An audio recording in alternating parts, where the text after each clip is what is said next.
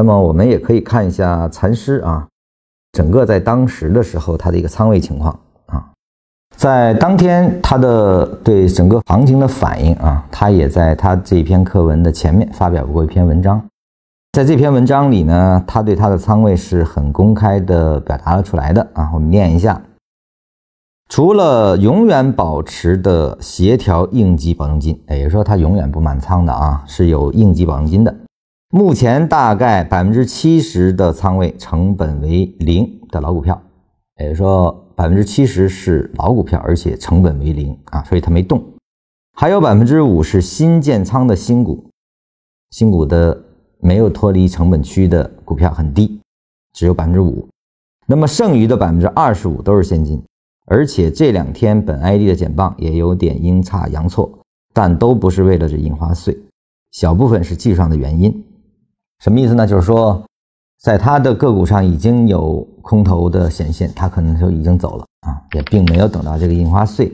来去调整啊。当时他应该没怎么动，因为他只有百分之五的新建仓新股，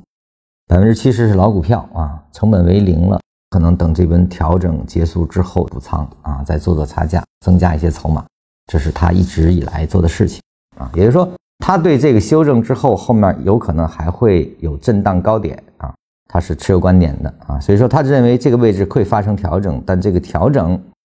是足以让他在这种震荡中有更好的差价可做啊，有一个更合理的位置，这是他对他技术的一种。认可，而他反对的是在这几天随着它的上涨才冲进来的，是这种人是他非常反对的。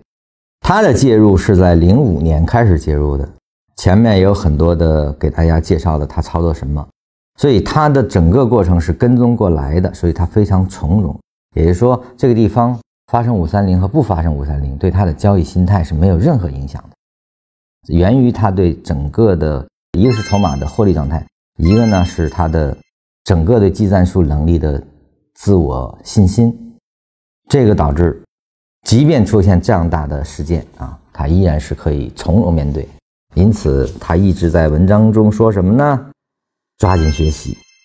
一劲儿的跟我们说，在这篇课文里说了好几次啊，这些都是理论保证的，没有什么含糊的地方。要抓紧学习，变成你的能力，这才是我们要做的。能够在第一时间在大级别结束调整之后的进入，而不是在四千点以后才去介入，这实际上才是最大的能力。包括你在细节上的处理能力，这都是构成你交易的核心能力之一。